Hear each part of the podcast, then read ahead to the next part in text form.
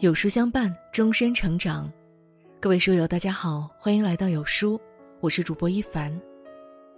今天我们要分享的文章来自有书雅洁和思婷。老人被狗绳绊倒致死，狗可以不懂事，但人一定要懂事。一起来听。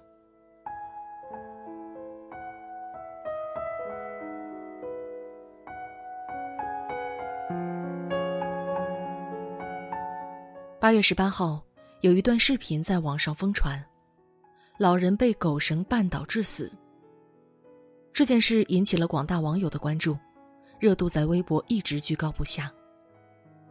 据监控视频显示，当天下午，一名十二岁的女孩牵着一条白狗出来玩，突然白狗挣脱了绳子，疯狂追咬前面一条小狗。当白狗从一位老人身边跑过时，狗绳突然缠在了老人脚下。由于狗奔跑的速度非常快，再加上老人年事已高，瞬间，老人脸朝地倒下。经抢救无效，最终身亡。女孩在寻找狗时路过倒地的老人，看了几眼便跑着离开现场。后来经过调查才知道，这条白狗并不是小女孩的，而是邻居家的，并且当时这条狗是拴着的。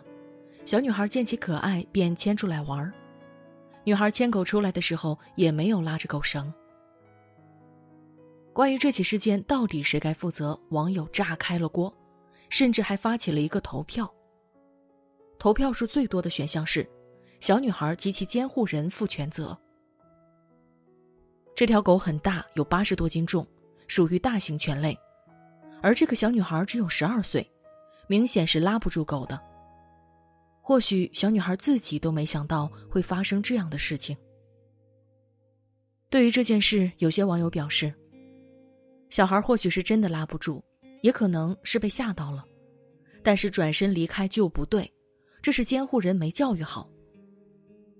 还有网友说，十几岁的女孩没经历过这些，是不是跑回去叫父母了？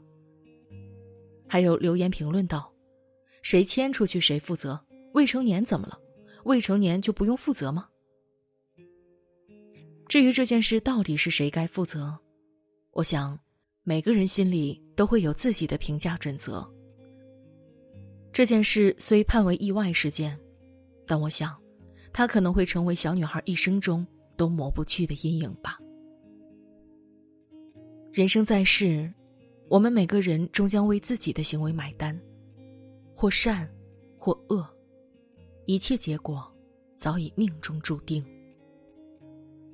有因必有果，所有果早就在你做出选择的时候埋下伏笔。还记得二零一九年杭州医学博士逃票事件吗？二零一九年六月，宁波民警抓获了一对逃票的惯犯，这对惯犯是一对情侣。让人惊讶的是，男生霍某竟然是医学博士。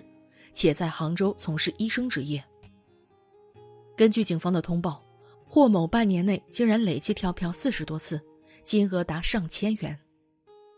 他们多次抱着侥幸心理逃票，也是因为一次次逃脱法律的制裁而沾沾自喜。却没想到，他们终于也有不那么走运的一天。被警察抓住的那一刻，就已经注定了他们的结局，被行政拘留。还被铁路部门纳入了失信名单。按理来说呀，火车票的费用对他们而言并不算什么经济负担，但他们却仗着自己高学历、高智商，自作聪明，一次次和法律抗衡。看到他们的下场，也只能说一句：因果循环，果然是有道理的。去年江一燕事件闹得沸沸扬扬，自打那之后。他的人设就彻底的翻车了。之前曾有多家媒体报道了江一燕获得美国建筑大师奖的新闻，后来江一燕也承认获奖，还说自己是第一次参与设计，并在微博上晒了证书。新闻刚一爆出，赞美声不绝于耳，可看的人多了，就被发现了一些不祥的端倪。从事建筑行业的专业人员纷纷出来质疑，紧接着。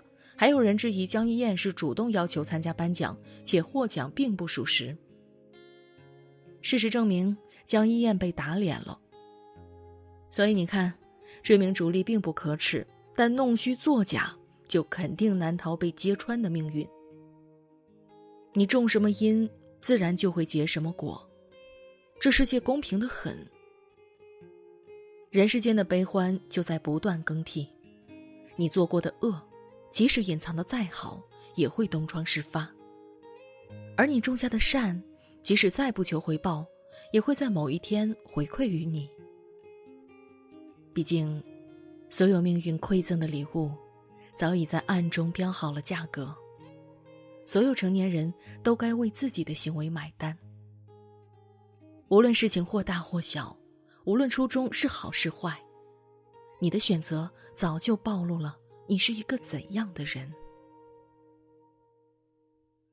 那年夏天，我放暑假回家，发现楼道里摆满了五颜六色的气球，墙上还贴着一张声明：女儿结婚需要装饰一下楼层。等婚礼结束后，会全部收拾妥当。走进电梯里，还发现挂着一个布兜，里面装满了花花绿绿的喜糖，旁边还贴着一张纸条：“喜糖自取，请大家沾沾喜气。这几天多有打扰，还请见谅。”简简单单几句话，让人立刻心生好感。这家人深知会有吵到邻居的时候。所以提前安排好补救措施，为自己的行为负责。他们心怀大家，不自私自利。从他们的行为背后，我看到了教养，更看到了作为成年人最大的体面。当北漂两年，我在地铁上见到了人间百态。我见过太多在地铁上公放吵闹音乐的人。见过任由孩子踩在座位上不管不顾的人，还见过在早高峰时平躺在地面上补觉的人。但我还见过怕孩子弄脏座位，将背包垫在孩子脚下的人；见过怕弄脏座位，小心翼翼蹲在座位旁边的人；还见过甘愿把上车机会留给快要迟到的上班族的人。而这些原本就不是法律条规。但这些教养早就根植于他们内心。他们知道，成年人最难得的，就是对自己的行为负责。那些难能可贵的背后，是最温暖的人情味儿。我一直都很相信守恒定律，什么意思呢？就是你意外得到的，某一天会以失去些什么作为代价，而那些你失去的。总有一天也会不经意间还回来。你的付出会被看到，你的温暖会被体恤。只有你能决定你在世界里的样子。回溯老人被狗绳绊倒的事件，还是觉得痛心疾首。如果那个十二岁的女孩牵好狗绳子，如果女孩的父母对她进行过危险教育。如果狗的主人不同意让未成年人去遛狗，或许悲剧就不会发生。但我们似乎总是在悲剧发生之后，才恍然大悟，我们有太多环节出现了纰漏。所以，从现在开始，我们要做好每一件小事，遵守每一条规则，不因为自己的问题而给别人带来麻烦。一，尊重起码的社会规则。社会规则可能是看起来最容易遵守的，但也是最容易被忽视的。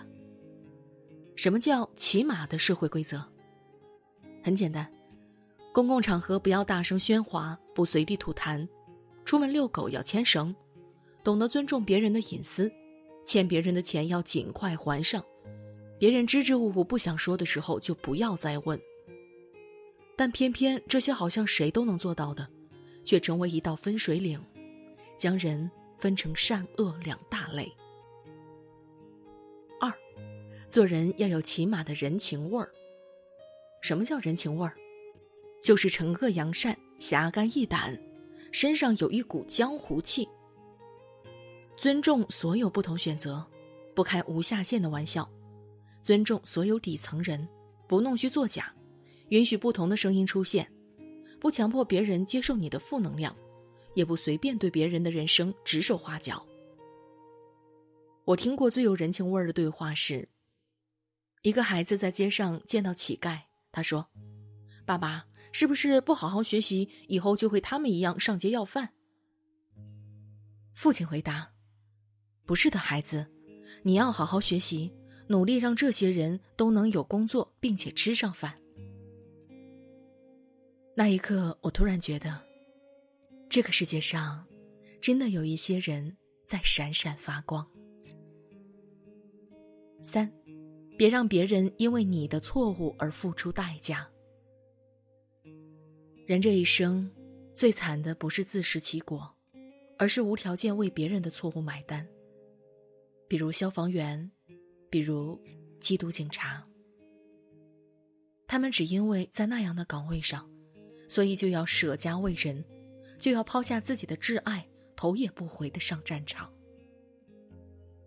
我们敬佩他们的英勇，是不是也应该反思一下自己的行为？哪些该做，哪些不该做？做人总要有起码的底线。生活要从小事着眼，不给别人添麻烦，或许就是成年人最顶级的修养。你要有为自己的行为买单的能力，也要有不给别人添麻烦的羞耻心。何炅曾在《世界青年说》里说过这样一段话：“人生就是这样，世界是平衡的，每个人都是通过自己的努力去决定自己生活的样子，努力、坚持并付出，才能得到自己想要的生活。所以，我们也是一样，只有不忘初心，保有起码的良知，才不会被世俗所影响。”才能在这个纷繁复杂的社会里经受住考验。做人很简单，但做个好人太难了。无愧于心，无愧于情，有所为有所不为，才能够清清白白、坦坦荡荡的度过这一生。人最大的幸福，是午夜梦回之际，仍能够说一句。来人间这一遭，我无愧于心。